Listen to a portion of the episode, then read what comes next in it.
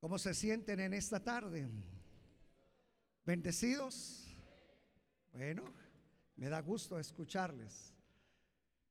Ay, qué precioso, hermanos, es estar en la presencia de Dios, ¿o no es cierto?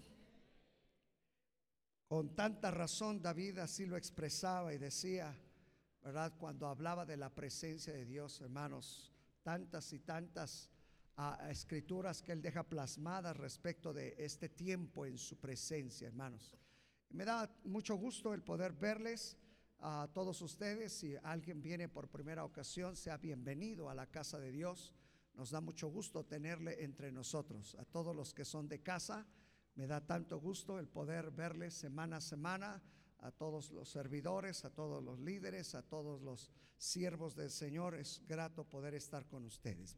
Vamos a continuar, hermanos, con nuestro estudio que iniciamos la semana anterior Así es de que vayamos una vez más a la primera carta del apóstol Pablo a los Corintios capítulo 10.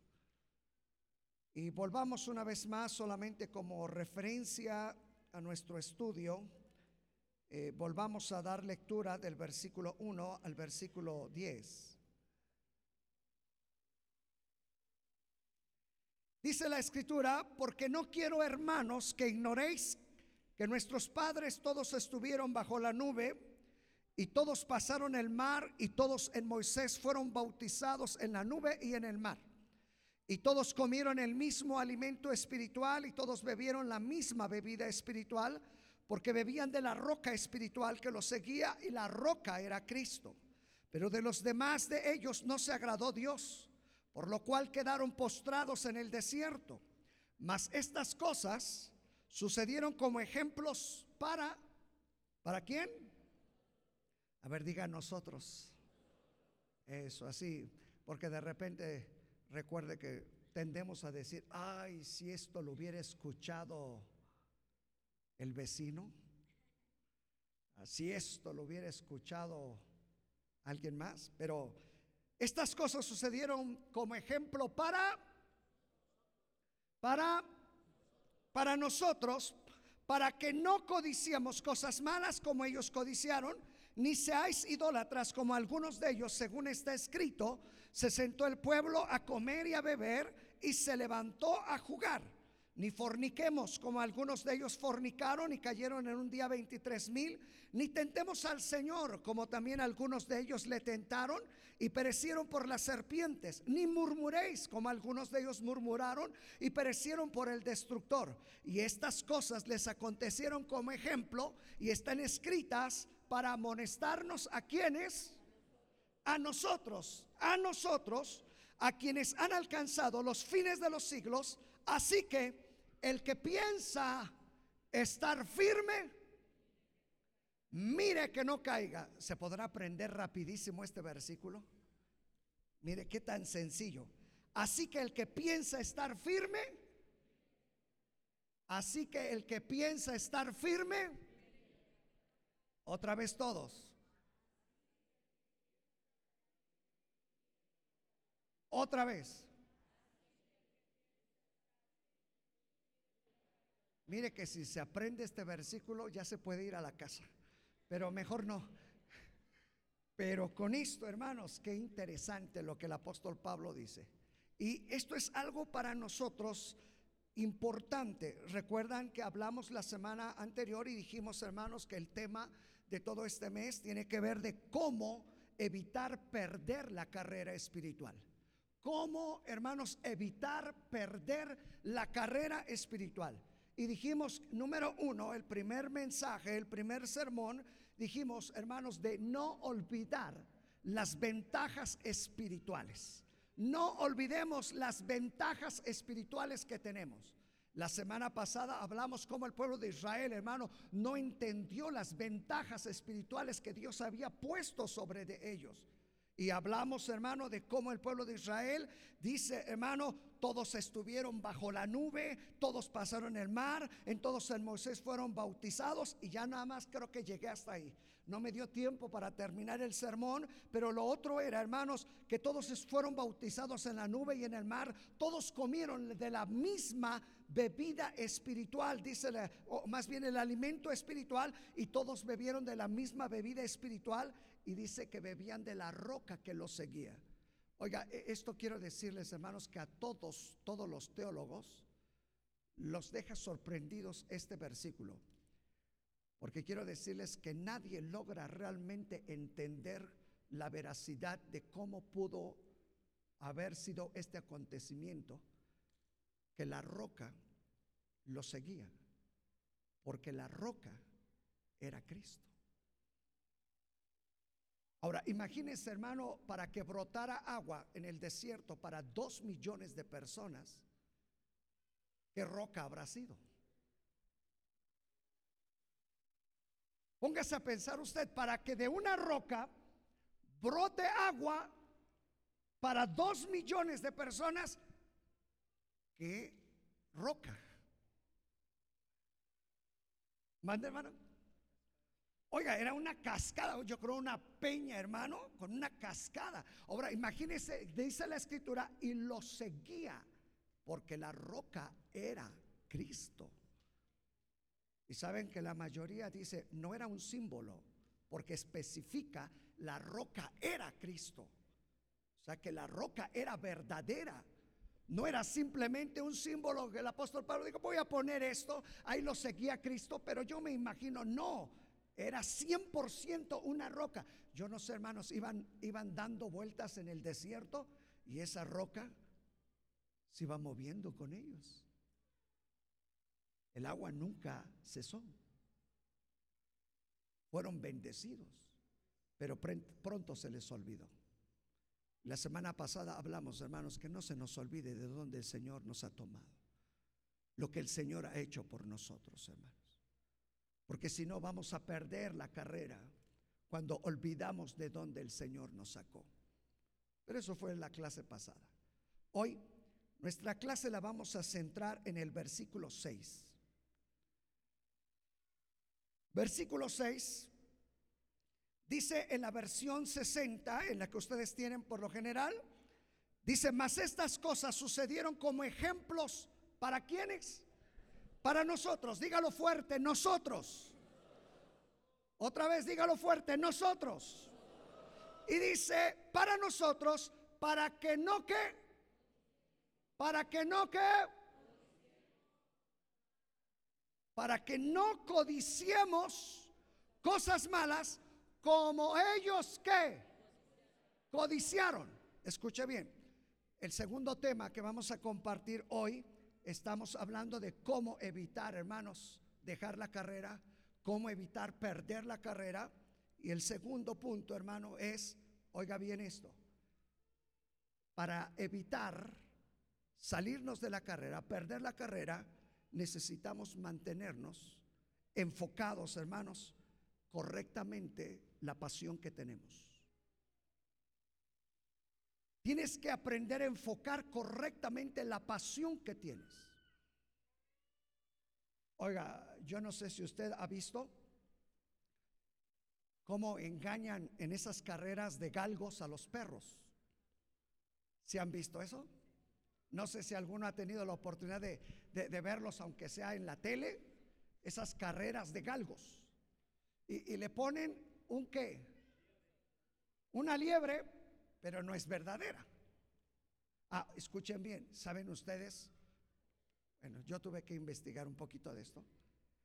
y no crean ustedes que es una liebre verdadera.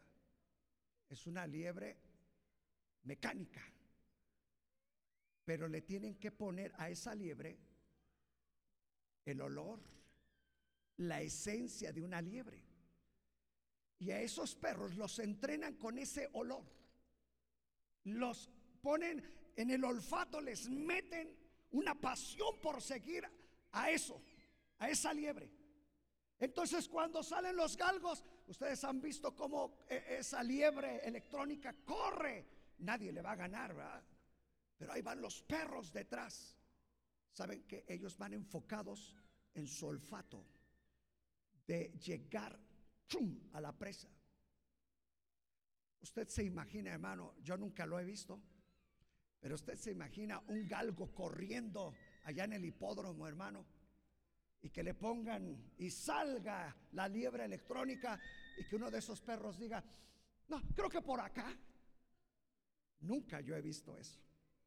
¿Sabe por qué? Porque está completamente enfocado en la pasión de lo que han puesto sobre de él. Y sabe mi hermano que nosotros necesitamos enfocar correctamente la pasión que tenemos. Porque hay quienes, hermano, comienzan la vida cristiana con un ímpetu oiga, tremendo en la vida cristiana. Yo no sé si a usted le sucedió, pero siempre lo hemos mencionado aquí, hermano, que para mí como pastor, como yo los veo cada domingo, hermano, yo comienzo a ver cuando alguien llega nuevo, cuando alguien se convierte. ¿Y sabe por qué lo detecto? Por la forma en la que canta, por la forma en la que está aquí, cuántas veces viene al culto por la pasión que muestra. Ay, ánimo, y, canta, y, no hay ni músicos, y ya está, y ya está cantando y danzando. Y yo digo, cálmate. No, no es cierto. ¿Sabe por qué? Porque tiene una pasión. El problema, hermano, es que muchos no saben enfocar esa pasión que tienen. Y esto tiene que ver con la vida espiritual, esto tiene que ver con la carrera en la vida cristiana, hermano, que debemos de aprender a enfocar. Ahora, escuche bien esto. Les voy a leer cinco versículos en diferentes versiones de este mismo pasaje. Cinco para que entiendan, hermano, cómo las otras versiones traducen la misma palabra, eh, hermanos, eh, la palabra que les dije, eh, codiciar. Mire, la versión NBL dice, estas cosas sucedieron como ejemplo para nosotros a fin de que no codiciemos lo malo como ellos lo codiciaron. La versión 60, la que acabamos de leer, dice, mas estas cosas sucedieron como ejemplos para nosotros, para que no codiciemos cosas malas como ellos codiciaron. La versión NBI dice, todo esto aconteció para que nos sirva de ejemplo, a fin de que no nos apasionemos por lo malo como ellos lo desearon. Fíjese, la, versión eh, Dios habla hoy, hermano, actualizada, dice, todo esto aconteció como un ejemplo para nosotros, para que no deseemos lo malo como ellos lo desearon. Y otra versión, hermano, la última dice, todo aquello sucedió para servirnos de ejemplo a nosotros, para que no corramos. Oiga, me gustó esto. Para que no corramos tras de el mal como ellos corrieron. Creo que una ocasión les puse este ejemplo yo les decía, cuando yo fui niño, porque fui niño en algún momento en la vida, yo recuerdo que en la casa teníamos un perro. Creo que les platicé a ustedes o no. Ya, ya no les cuento. Ah, no, no, teníamos un perro, este, uno de esos, de esos chatos, eh, no es bulldog el otro, bull terry, un bull terry. Pero ¿qué creen, hermano? Oye, vivíamos en un vecindario y ahí dentro del vecindario estaba el tremendo perro. Y creo que la otra vez les platiqué, hermanos. el perro no salía a la calle. Pero el día que se nos escapaba, Dios santo de la gloria, corría de la esquina a la casa, de la casa a la esquina, y, pero corría y se desataba el animal. Ahora sí que el animal. ¿Y sabe qué le pasó a ese perro? Ya les platiqué, una de esas salidas, hermano, corriendo para todos lados, lo atropellaron. ¿Sabe por qué? Porque no entendía lo que era ser libre. Y la libertad lo llevó a la muerte. Por eso esta versión me gustó y dice, para que no corramos tras del mal como ellos corrieron. Oye, el pueblo de Israel corrió. Porque si usted recuerda, lo platicamos la semana pasada, el pueblo de Israel sale de la esclavitud y Moisés se va a platicar con el Señor. Oiga, eh, Moisés había entendido eso. Sube a platicar con Dios. Y el pueblo de Israel dice, este ya nos dejó hagámonos dioses. Hicieron su becerro de oro, lo comenzaron a adorar y se acuerdan hermanos, corrieron hacia el mal. Cuando Moisés baja, dice, ¿qué están haciendo? Acuérdense lo que le dice a Josué. Oigo, oigo sonido de fiesta. No, Josué, perdón, no Moisés, estos están tranquilos. No, no, esto, esto es fiesta. Corramos, vayamos y cuando llegan, hermano, ven una orgía en todo el pueblo. Porque corrieron tras el mal. ¿Dónde está el problema, hermano? Que no sabemos enfocar la pasión. Que no sabemos cómo. Y la codicia, hermano, desafortunadamente, la codicia, la pasión, nuestros deseos, desafortunadamente son más fuertes a veces, hermano, y no logramos entender.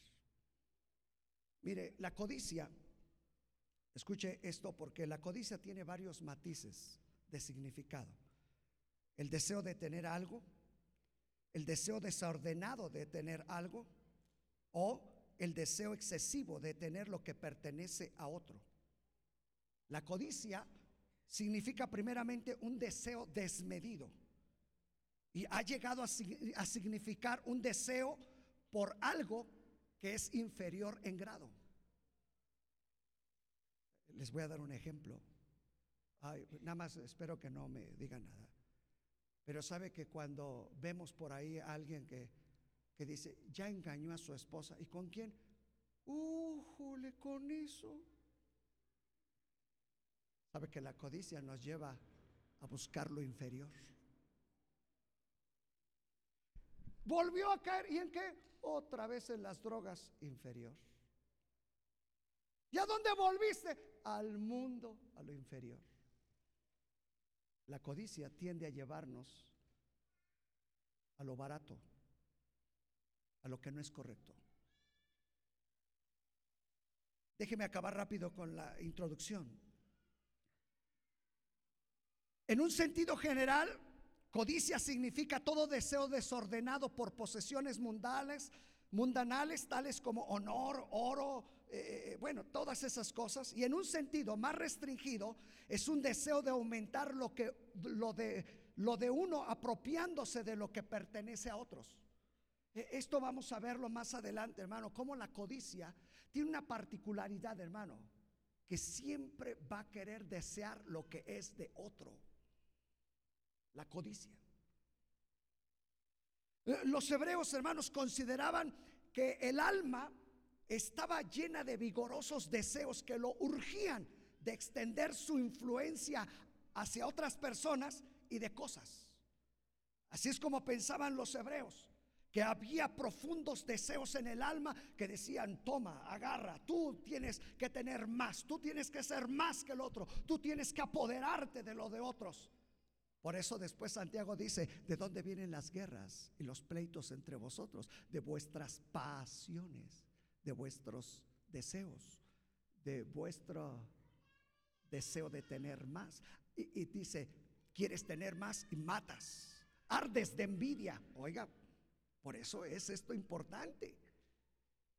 Y así es como los hebreos lo, lo, veían. Ellos tenían algunas palabras muy importantes para entender esto, como la palabra hamad, la palabra hamad significaba desear las posesiones del prójimo. La palabra besa en el, del hebreo significa el deseo de ganancias deshonestas. Y la palabra agua significa el deseo egoísta de las posesiones. E, estos son los vocablos que del hebreo traducen como codicia, avaricia, pasión. Y en el Antiguo Testamento esta palabra estaba prohibida porque había un mandamiento. No codiciarás ni la mujer ni el animal, ninguna cosa de tu prójimo. Estaba prohibido. En el Nuevo Testamento, hermanos, hay una palabra en griego que es epitimía, que expresa cualquier deseo intenso que si se orienta hacia el mal, puede concentrarse en obtener lo que tú quieras. También hay otra palabra que es esta palabra a mí me impresionó cuando comencé a estudiarla del griego, que es la palabra pleonexia, porque, porque yo estaba estudiando que es una palabra muy actual, que se les está metiendo hoy a la sociedad, que se está metiendo como una filosofía. La palabra pleonexia originalmente significa o expresa, oiga bien, una despiadada agresividad por obtener. Y que eso es lo que hoy a nuestros jóvenes les están metiendo como una palabra correcta, pleonexia. Tú consíguelo, tú llega, tú puedes, tú logras, tú lo vas a tener. Y hay jóvenes que están así, yo, y voy a hacerlo, y no me importa sobre quién pasar, y no me importa lo que digan, y no me importa cuánto. ¿Sabe que hay mucha gente que vive de esta filosofía? Pero detrás de esta filosofía está la codicia, la pasión, el deseo desordenado. Qué tremendo es esto. Y sabe, hermano, que esta palabra nos puede llevar a cuatro cosas equivocadas. Solamente es la introducción, ¿eh? Nos puede llevar a cuatro cosas equivocadas. La primera, oiga bien, querer las cosas equivocadas. Porque en el querer no está lo malo, sino querer las cosas equivocadas. Por eso la escritura, no desearás la mujer de tu prójimo. Querer, ah, muy bien, pero cuidado, porque puede haber razones equivocadas. Segundo, querer las cosas correctas. Oiga bien esto, ¿eh? Querer las cosas correctas en el momento equivocado. Yo puedo tener las cosas, sí, pero no es el momento de Dios, el momento equivocado. Muchos se han equivocado ahí. Yo ya lo quiero, ahora. ¿Han visto esos niños que hacen berrinches y ahora, y ahora, y ahora? Y, hacen y pelean, y, va, pero lo obtienen. Y el papá dice, nada más porque no me molestes. Pero no fue lo correcto. Tercero, querer las cosas correctas. Oiga bien, por razones equivocadas. Querer las cosas, pero por razones equivocadas. ¿Para qué quieres? ¿Para qué son tus deseos? Es que yo tengo que llegar, yo tengo que ser, yo tengo que tener, yo tengo que. Cuidado. ¿Saben que esto fue lo que le pasó a Saúl? ¿Se acuerdan ustedes de Saúl? ¿Sabe que el problema de Saúl fue su codicia? sus pasiones, que no supo darles dirección, hermano. Por eso estamos hablando que nosotros debemos, hermano, de aprender a redireccionar nuestras pasiones, hermano. ¿Dónde está tu pasión? Saúl, hermano, ¿se acuerdan ustedes? Fue a la batalla, fue a pelear contra los amalecitas, hermano. Y escuche bien. Y dice la escritura que el Señor les había dicho, acuérdense, destruyan todo lo maldito. Todo lo que no pertenece al pueblo es maldito. Y cuando llega Saúl y mata a los amalecitas, dejó al rey Agag. Y dijo, no, este vale. Y después dice que todo lo mejor de los amalecitas se lo trajo. Vino la palabra profética, escuchen bien. El Señor le dice, ay Samuel, vete porque este ya la regó. Y cuando llega no sabía por qué Samuel estaba llegando ahí con Saúl. Y dice que cuando llegó comenzó a escuchar bramidos, vacas. Y yo no sé si comenzó a ver oro, plata. Y, Saúl dijo, tremendo, ¿qué hiciste? Y cuando llega le dice, ¿qué es eso que escucho? Ah, perdóname, le dice, pero he traído lo mejor para Jehová para Jehová. Si usted le antes sabe qué había hecho, con todo lo que se trajo, mandó a hacer una propia estatua de él. Y dice que le daba vueltas. ¡Wow! ¡Qué tremendo! Hombre, ¿te ves? ¿Ah? ¡Wow! Tú sí eres tremendo. ¿Ah? Tú sí danzas. ¡Ah!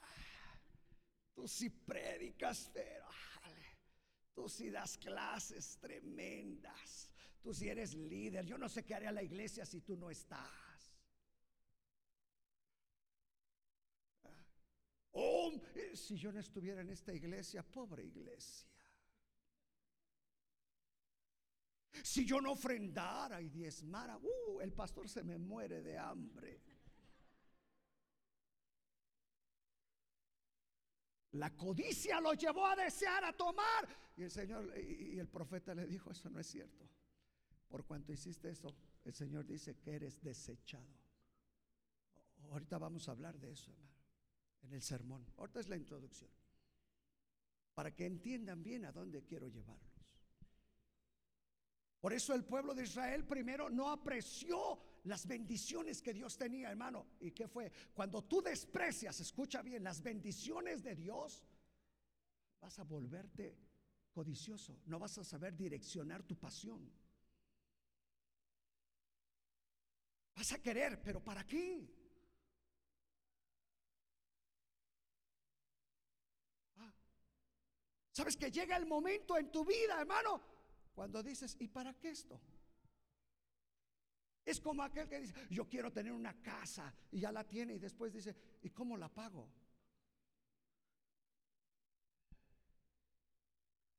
¿Para qué?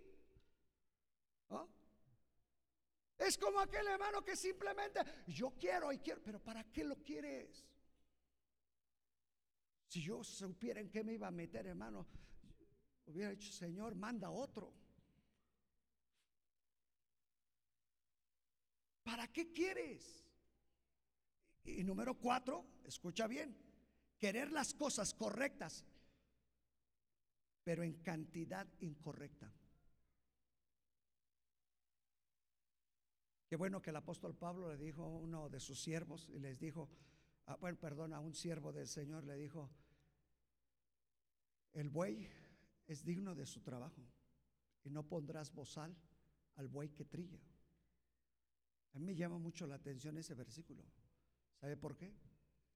Porque el obrero es digno de su salario, pero el animal no podía comer más que lo que necesitaba. Ustedes han visto a un, a, un perro, a una vaca, cualquier animal comer y decir, eh, ¿me pone un itacate, por favor? ¿Sabe que eso es característico solamente de nosotros? Eh, ¿No me pones un poquito para llevar?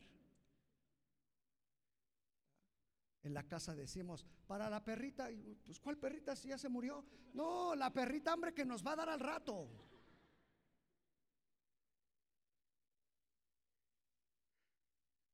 ¿Sabe, hermano? Porque a veces eh, eh, queremos cosas correctas, pero en cantidad incorrecta. Déjeme acabar, hermano, con la introducción. ¿Por qué cedemos a nuestras pasiones? ¿Sabe, hermano? Hay una lucha interna en nosotros. La lucha, hermano, entre la carne y el espíritu. Ustedes han leído mucho de esto porque dice la escritura, hermano, el espíritu está presto, pero la carne, la carne es débil. ¿Sí? ¿Cuántos están de acuerdo que la carne es débil?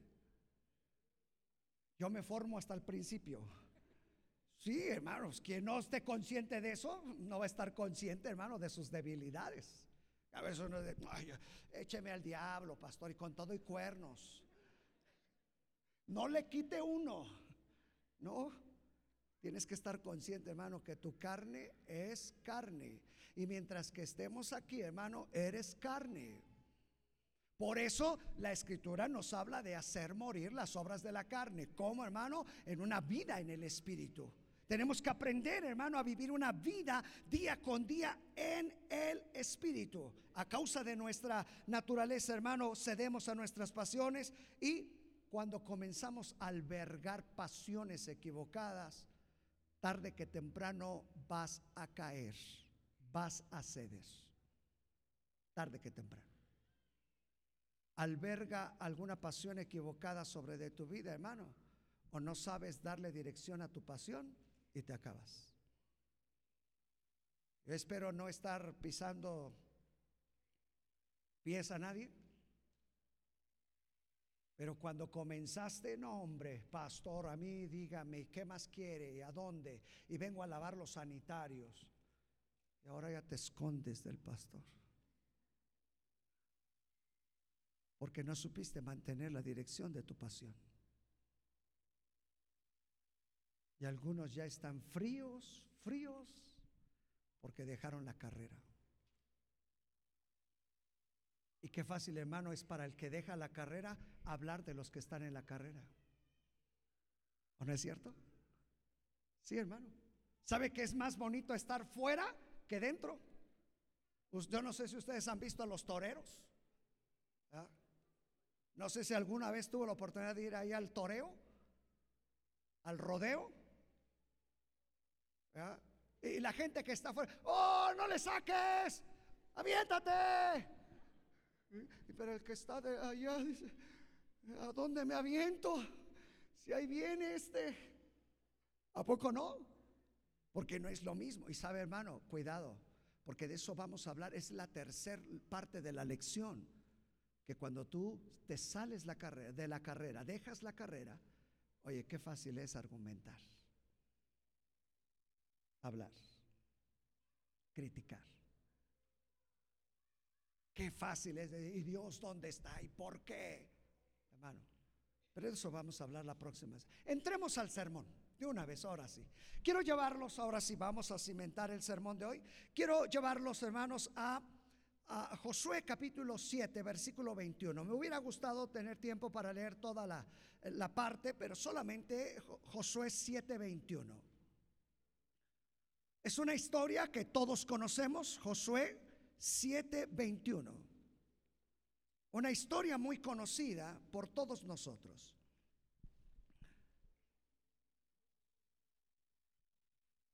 Es la historia, hermanos, de Acán. ¿Han escuchado la historia de Acán? ¿Han escuchado la historia de Acán? Diga, gloria a Dios, no. Bueno, espero que la haya escuchado, si no, rapidito ahorita le cuento un poquito. Pero dice el versículo 21.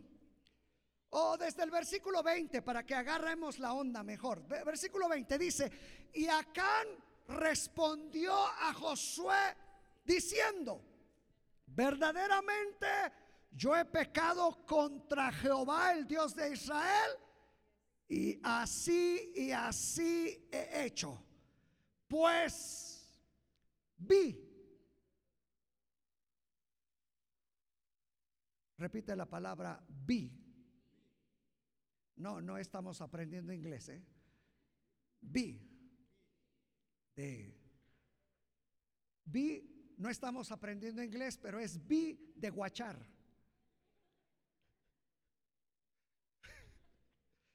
ya, me entendieron ustedes. Entonces sí son aucalpenses. Muy bien, y dice el versículo 21, pues vi entre, entre los despojos, di la palabra despojo. Ok, y dice, vi entre los despojos un manto babilónico muy bueno y 200 ciclos de plata y un lingote de oro de peso de 50 ciclos, lo cual, lo cual lo cual codicié, dice la escritura, y, oiga, codicié, tomé, y he aquí que está escondido bajo tierra en medio de mi tienda, y el dinero debajo de ella. Oiga, qué tremendo esto.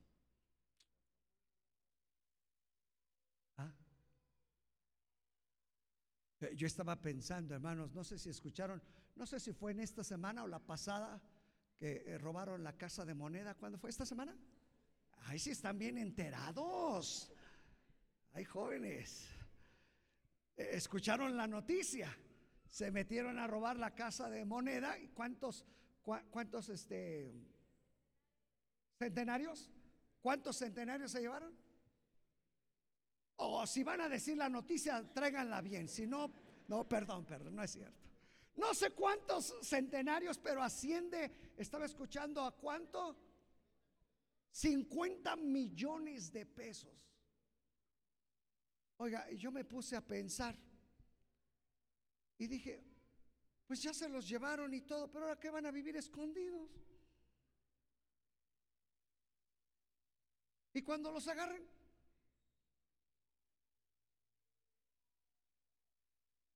Yo no sé si tú has puesto a pensar de esas personas, ah, por ejemplo, en mis tiempos famoso fue el mocha orejas.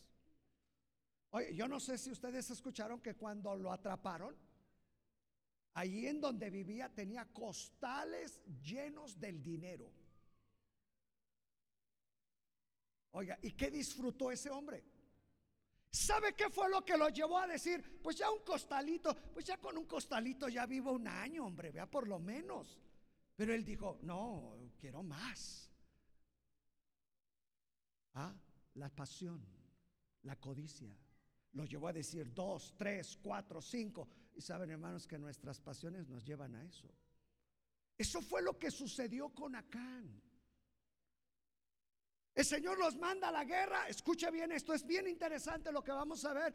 Van a la guerra y el Señor les dice, es una ciudad pequeña, solamente vayan tres mil guerreros. Oiga bien, tres mil guerreros. Esto no tarda nada, dijo el Señor. Se las doy. Y ahí van los, tres, los tres mil guerreros, hermano. Y llegan y el enemigo comienza a atacarlos. Murieron 36 judíos y a todos los echaron a correr. Llegaron a su pueblo todos desmoronizados. Y cuando Josué dice, ¿qué pasó? Me, me, gusta mucho esta historia. En algún momento vamos a hablar de eso. Josué se va, hermanos, al tabernáculo y se postra a llorar. Y el Señor le dice, ¿por qué lloras? Mejor te voy a decir por qué están así. ¿Y sabe cuál era el problema? La codicia. La pasión no direccionada de un hombre, de un guerrero. Mira lo que puede hacer la pasión no direccionada de un guerrero. ¿Sabes qué hizo? Derrota, muerte, destrucción, destrucción personal, familiar. Hermano, y anótale todo lo que quieras, que ahorita lo vamos a ver. Por uno.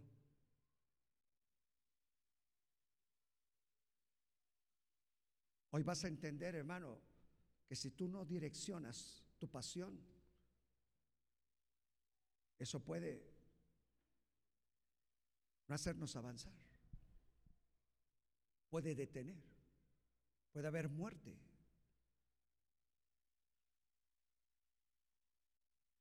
Y, esta historia, hermano, nos tiene que llevar a entender por qué a veces nuestras pasiones, hermano, tenemos que cuidarlas. Y vamos a hablar, este sermón, entre comillas, se llama cinco errores que cometió Acán. Porque no supo direccionar su pasión. Número uno. Número uno, hermano,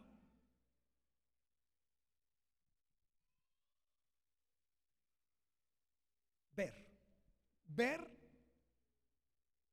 equivocadamente, ver en nuestra carne.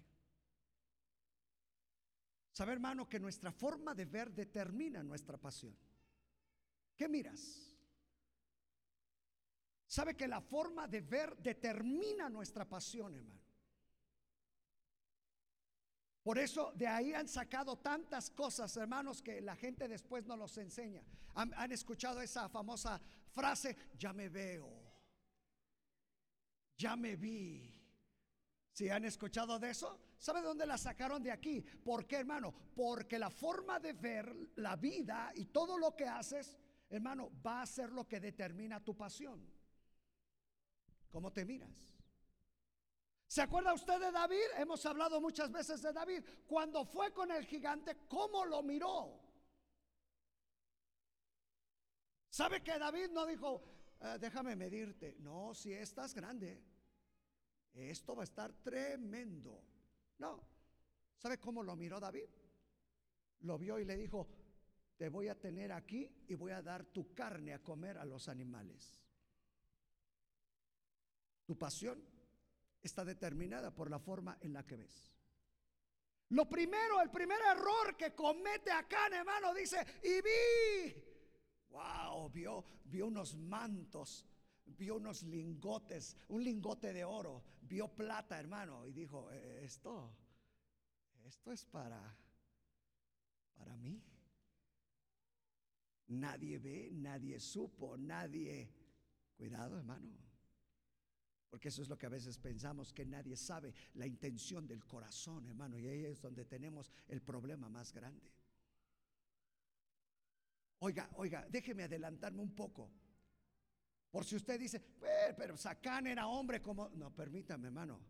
Acán era un hombre especial. Era de la tribu de Judá. Era un guerrero. No era cualquiera. No fue alguien que iba pasando y le dijeron, eh, vámonos, vámonos a la guerra. Y él dijo, pues ya ni modo. No, hermano. Era del pueblo de Dios y era un guerrero, hermano. Pero su forma de ver determinó su pasión. ¿Cómo miras las cosas? ¿Qué es lo que estás mirando, hermano? Sabes que desafortunadamente hoy en día nos están acostumbrando a ver todo fatalista. No se puede, no es, ¿para qué? No, esto no, eh, se ve mal, todo, todo, hermano. Y más cuando ya nos salimos de la carrera comenzamos a verlo así todo. Uy, esto está feo, ay, esto no, ay, esto no, esto no, ay, yo lo veo todo mal. Y yo como que tengo la razón. Cuidado, hermano. Porque Acán cometió el error, hermano, porque nuestros ojos nos pueden llevar, hermano, al otro lado del camino, al camino que Dios no ha dicho, que no ha determinado para nosotros, hermano. ¿Sabe que esto fue lo que le pasó a Lot y a Abraham? ¿Se acuerdan ustedes? Cuando Abraham y Lot, eh, Abraham dice, ya vamos a separarnos porque ya somos mucho, ya tenemos cada quien mucho. Y, el viejito Abraham le dice, eh, hijo Lot, Mira, a donde tú quieras, adelante. Y donde tú digas para acá, yo me voy para el otro lado. Y dice, Lot miró lo verde de Sodoma y Gomorra. ¿Hacia dónde dirigió su visión, hermano? Hacia Sodoma y Gomorra. Oiga nada más su dirección, él pensando lo verde, esto es lo bueno, esto es lo... Eh, no, hermano, cuidado. Cuidado. Mire, no, está uno de nuestros coordinadores, pero les he platicado, hermanos. Eh, bueno fuera haberlo tenido aquí, y que se los comentara, pero una ocasión uno de nuestros hermanos coordinadores, hermano, a causa del trabajo, creo que también se los platiqué, a causa del trabajo tuvo que dejar de venir los domingos al templo. Y él dijo, la necesidad, pastor, eh, yo prefiero mi trabajo, ¿cómo voy a dar de comer a mis hijos y esto y aquello y lo otro? Sí, comenzó a trabajar los domingos. Pero una ocasión en el trabajo se encontró una mujer que era bruja y le dijo, ¿sabes? Tú piensas que el trabajo te lo dio Dios, no es cierto. El trabajo te lo dio Satanás para sacarte de la iglesia.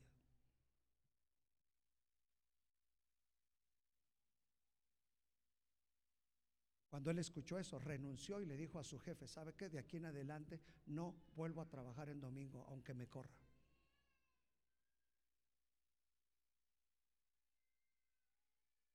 ¿Por qué, hermano? Porque podemos verlo. Ah, pero esto está mejor, esto está bueno, esto está, esto. Hermano, cuidado. Porque dicen por ahí que las apariencias engañan. ¿Cuántas veces nos hemos llevado chascos? Pero ¿cómo si se veía? Se veía, pero por dentro estaba. ¿No les pasa así a las hermanas cuando van al mercado? ¿Ah? Yo de repente me dice mi esposa, echa las peras, las manzanas y no sé qué. No, hombre, luego esta cosa por fuera está bien bonita y luego la abres, está negra por dentro.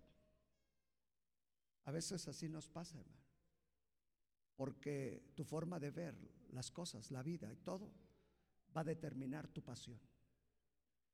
¿Ah? La forma en la que miras, la que ves, hermano, va a determinar la dirección que tú le vas a dar a tu pasión. Por eso hay muchos que han dejado el camino del Señor. Por eso hay muchos hermanos que comienzan la vida con ímpetu, con una pasión, hermano. Oh, yo quiero más de Dios y yo voy a servir y yo voy. Hermano, yo he escuchado esta cantaleta miles de veces, hermano, y voy a servir. Y ya cuando yo sea y cuando tenga y cuando acabe. A mí me acaba de dar tristeza con alguien que yo escuché Porque llegan y pastor, aquí voy a servir. Y cuando Dios me dé esa carrera, eh, cuando yo ya tenga esa carrera, mire, a los pies de Cristo. sí. Me dio tristeza alguien que dice, mire, ya ahora que terminé mi carrera, ya puse mi mirada, voy a hacer esto, esto y esto, me voy de la iglesia. Gracias. Qué triste. Porque tu forma de ver determina tu pasión. Dos. Dos. Segundo error que comete acá, hermano. Mirar entre los despojos. Mirar entre lo maldito. Mirar entre lo que no sirve, lo que no funciona. Mirar el pasado, hermano. Oiga lo que estaba mirando, hermano. Y dice, vi entre los despojos. ¿Qué significa eso? ¿Sabe qué? Entre la basura, entre lo que no sirve.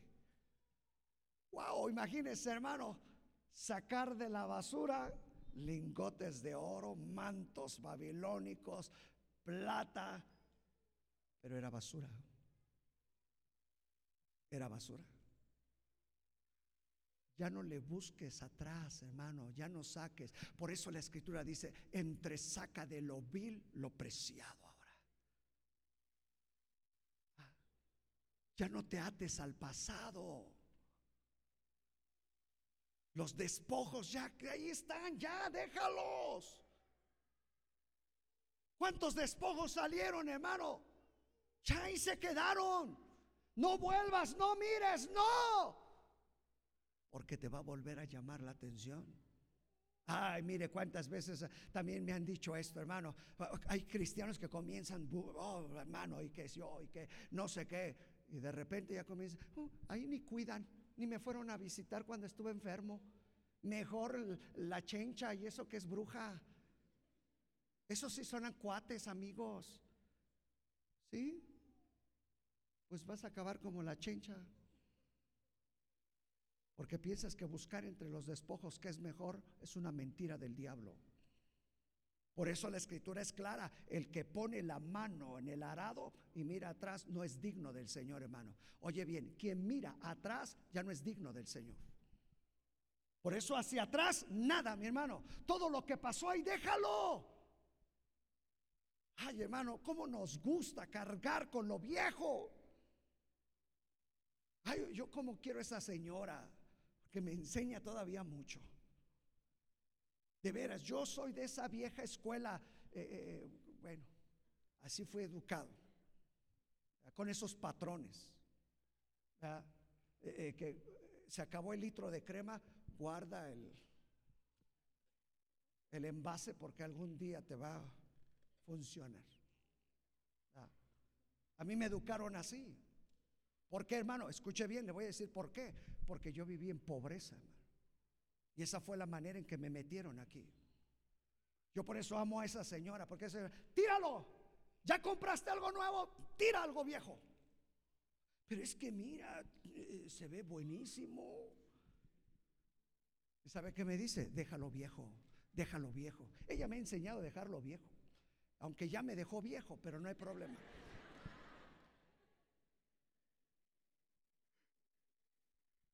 Pero ella sí es, se va. ¿Sabe? Así nos enseñó en la casa. Compras algo, saca algo. Pero vaya a su casa, hermano, está lo viejo amontonado. Algún día, algún día. Algún día. Oh, llegó el momento que, a ver, vamos a revisar esos zapatos. Vámonos, fuera. Pero es que mira, todavía nada más tiene un agujeritito. Sí, pero es en toda la planta del pie, pero es poquito. Algún día me lo voy a volver a poner. Vámonos. Porque estamos acostumbrados, desafortunadamente, hermano, a estilo de vida de pobreza. Tenemos que deshacernos, hermano, de los despojos, de la basura. ¿Cuántas cosas, hermano, dejaste caer ahí en tu corazón? Sácalas, porque eso te va a sacar de la carrera, hermano. Por eso la escritura lo hemos hablado aquí, despojaos del viejo hombre, quítatelo. Y hoy voy a ver diferente. Hoy veo las cosas diferentes. Dios tiene cosas para nosotros. Sí, hermano. Hace unos días todavía ah, hablando con un profeta, hermano, ah, hablando con un profeta todavía uno dice, pues ya, ya entré en la viejentud. Este, pues ya, como que ya. Y Dios me tuvo que hablar y me dijo, ¿sabes qué? Dios dice que todavía no termina contigo. Dije, ay, perdón, Señor. Porque vivimos de lo viejo. Vivimos de lo viejo. Y acá fue a la basura, era basura. Oiga bien, la manera en que Dios lo veía, los lingotes, hermano, los mantos, era basura. Pero tú dices, pero oiga, no en cualquier lado se encuentra un lingote de oro. Y al cambio de hoy, ¿ah? ¿cuántas monedas puedo hacer como las que se robaron? Mantos babilónicos, pastor, yo nunca me he puesto un, un manto babilónico. Yo pura terlenga. Pero es basura para Dios. Déjalo. Tres. Tres, hermano. El tercer error, codicié y tomé. ¿Sabe, hermano? Como dijimos, hay una palabra que hoy se está utilizando mucho del griego para hoy, pleonexia. Y la pleonexia tiene que ver, hermano, con un acto desgarrador de codicia que llega a tu vida. Y yo quiero decirles que todos vivimos en este ámbito, hermano, porque a todos llega. ¿Quién no quiere tener más? ¿Quién no quiere poseer más? ¿Quién no quiere ver más? Díganme, ¿quién? Todos anhelamos más. Tenemos un peso, queremos dos. Tenemos un par de zapatos, queremos diez. Tienes una camisa, queremos más. Todos, hermano. Pero él dice, codicié, hermano. Esto lo llevó no solamente a desearlo con una pasión, hermano. Allí es donde enfocó su pasión, hermano, en eso. Y dice, y lo tomé. Cuidado, hermano, porque en el momento que tomas te acabas. ¿Se acuerdan de Eva? Vio que era codiciable a los ojos. Y dijo, eh, Satanás, fíjese cómo los engañó o la engañó porque así engaña a las mujeres, nada más a las mujeres. No, no es cierto. Mire, eh, eh, eh, es que Dios dijo, ah, con que Dios ha dicho, pero lo que no te dijo Dios es el día que vas a hacer como. Wow, dijo Eva, entonces sí es bueno. Y vio codiciable. Y lo, y lo tomó. Y se lo compartió. Vean que la codicia en toda la escritura, hermano, no tiene que ver solamente con tu persona, sino con las que te rodean. Chequenlo, hermano. Vean en cualquier parte de alguien donde dice codicia. Y va a ver, hermano, que hay una asociación con personas. Porque la codicia no es solamente propia de ti. Afecta, afecta a tu entorno. Y Eva dice, y se lo dio a su esposo. Y ahí va aquel. ¿Ah? Vio, lo tomó. Codició y lo tomó. Cuidado, hermano. Porque el día que lo tomas, ya no lo sueltas. El diablo ya te engañó. Número cuatro. Número cuatro, cuarto error. Y dice, lo vi, lo tomé y lo escondí. ¿En dónde, hermano? Ay, esto está terrible, hermano. Fue, lo tomó, hermano, y se lo llevó a la casa. En medio de su casa y su hoyo, lo guardó ahí. ¿Sabe, hermano? Lo que no es tuyo siempre va a estar en lo oculto. Lo guardarás muy escondido donde nadie sepa, pero toda la vida se mantendrá escondido. Lo que guardas en secreto va a comenzar a enraizarse en ti y va a hacer daño no solamente a ti, sino a tu casa. Porque lo que la gente no confiesa, hermano, se anida en el corazón. Por eso hay que aprender a, a soltar lo que traes. ¿Qué traes guardado? Sácalo. Porque eso te va a maldecir. Por eso la escritura dice que el que encubre su pecado no va a prosperar. Pero el que lo confiesa y se aparta, alcanza misericordia. Mano, yo creo que aquí lo más importante es que si Acán hubiera dicho, no lo acepto, porque yo quiero mantener mi visión, mi pasión, porque soy un guerrero. Pero terminó con su nación, terminó con su pueblo, terminó con su casa, terminó con sus hijos. Porque lo que dejas guardado tiende a pudrirse. Lo que dejas guardado tiende a pudrirse.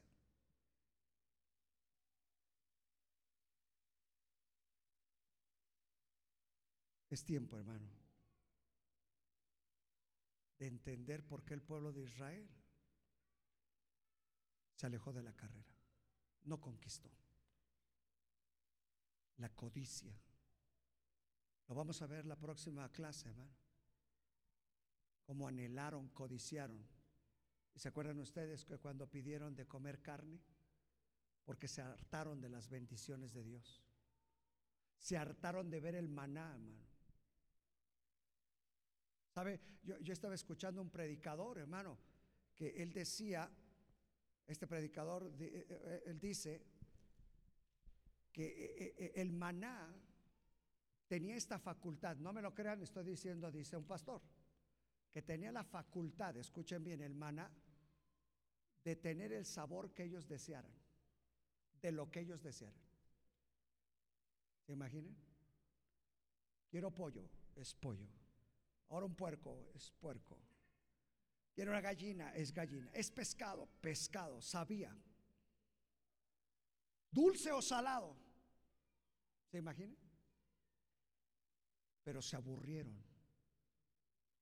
Y desearon comer carne porque quitaron sus ojos de lo celestial y comenzaron a ver lo terrenal. Quiero comer carne, quiero aquí tenerla.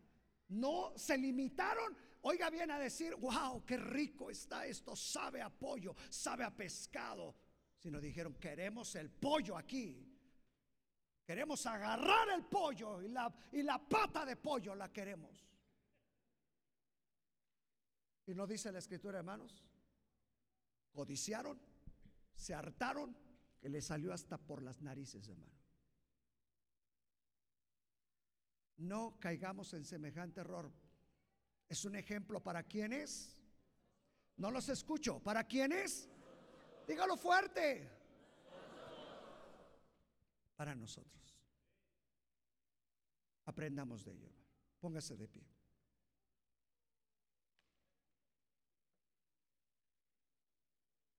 ¿Cuánta lección está en la palabra, mis hermanos? Evitemos, hermanos, salir de la carrera. El pueblo de Israel no conquistó, no llegó. Y se acuerdan que el principio en el que comenzamos la semana pasada del apóstol Pablo, todos corren a, a, la verdad en el estadio, pero uno solo es el que se lleva el premio. Corran de la manera en que ustedes lo ganen. Pero no dejemos, hermano, que la pasión de una manera incorrecta nos lleve, hermano, a cosas incorrectas. Yo le voy a pedir que cierre sus ojos. Esto es algo muy personal tú con Dios.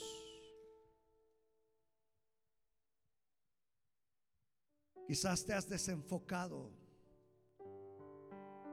de la pasión que tenías. Te has desenfocado de la pasión. Porque ahora queremos posición, nombre, queremos tener. Pero nos hemos olvidado de la nube. Nos hemos olvidado del fuego. Nos hemos olvidado que pasamos el mar. Nos hemos olvidado del maná espiritual. Nos hemos olvidado de la roca. La roca que nos sigue.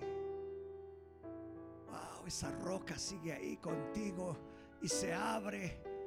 Porque acuérdate lo que dijo el Señor de esta fuente esta fuente jamás se secará. Ahí está la roca. Pero has quitado, te has desenfocado de tu pasión. Esto es para nosotros. Ejemplo para nosotros. Quizás hay alguien que tenga que pedir perdón, alguien que tenga que decir, Señor, ayúdame. Te necesito, me estoy alejando, me estoy enfriando. Ya no hay esa misma visión, esa misma pasión. Ya no veo de la misma manera tu casa, tu iglesia, tu obra, la vida cristiana. Estoy desenfocando. El Espíritu Santo, llévame. Llévame a la luz que mis ojos sean abiertos. Porque yo quiero ver como tú ves. Yo quiero. Yo quiero. Oh, yo quiero. Señor, perdónanos. Perdónanos. Abrimos nuestro corazón como iglesia. Si alguien se ha desenfocado de la vida tuya, perdónanos. Si ya no hay esa pasión por buscarte,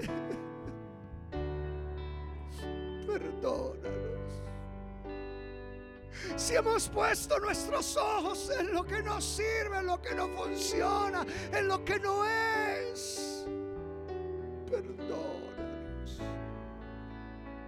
Espíritu Santo, Espíritu Santo, habla nuestras vidas. Te necesitamos. Te necesitamos. Necesitamos, Espíritu Santo. Vuelve a enfocar nuestra pasión. Vuelve a enfocar nuestra pasión.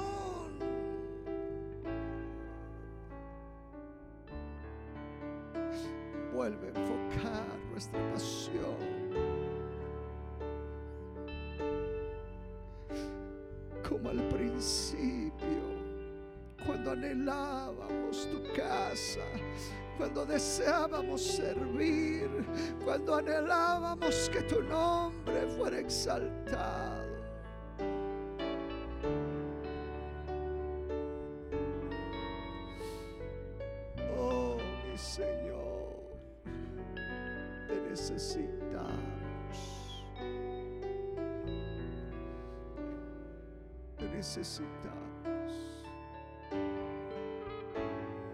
Que Dios va a estar ministrando tu vida, mi hermano, mi hermana.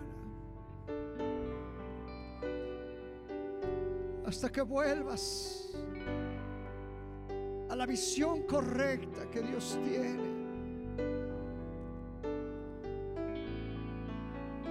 de lo que Dios tiene para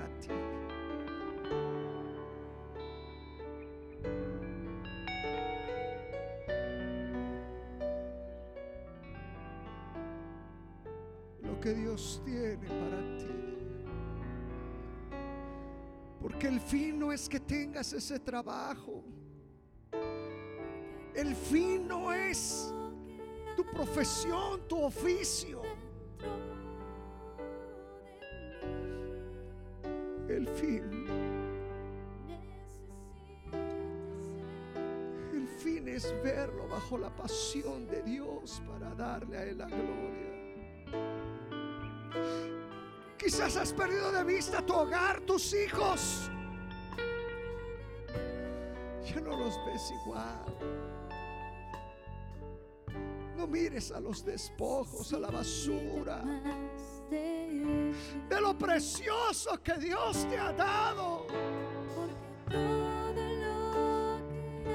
Quizás en tu vida espiritual estás mirando a los despojos, a la basura. Es tiempo de decirle, Señor, Señor, que mi pasión esté enfocada en ti. Te necesito, te necesito. Necesita más de ti. Canta este cántico, por favor, cántalo.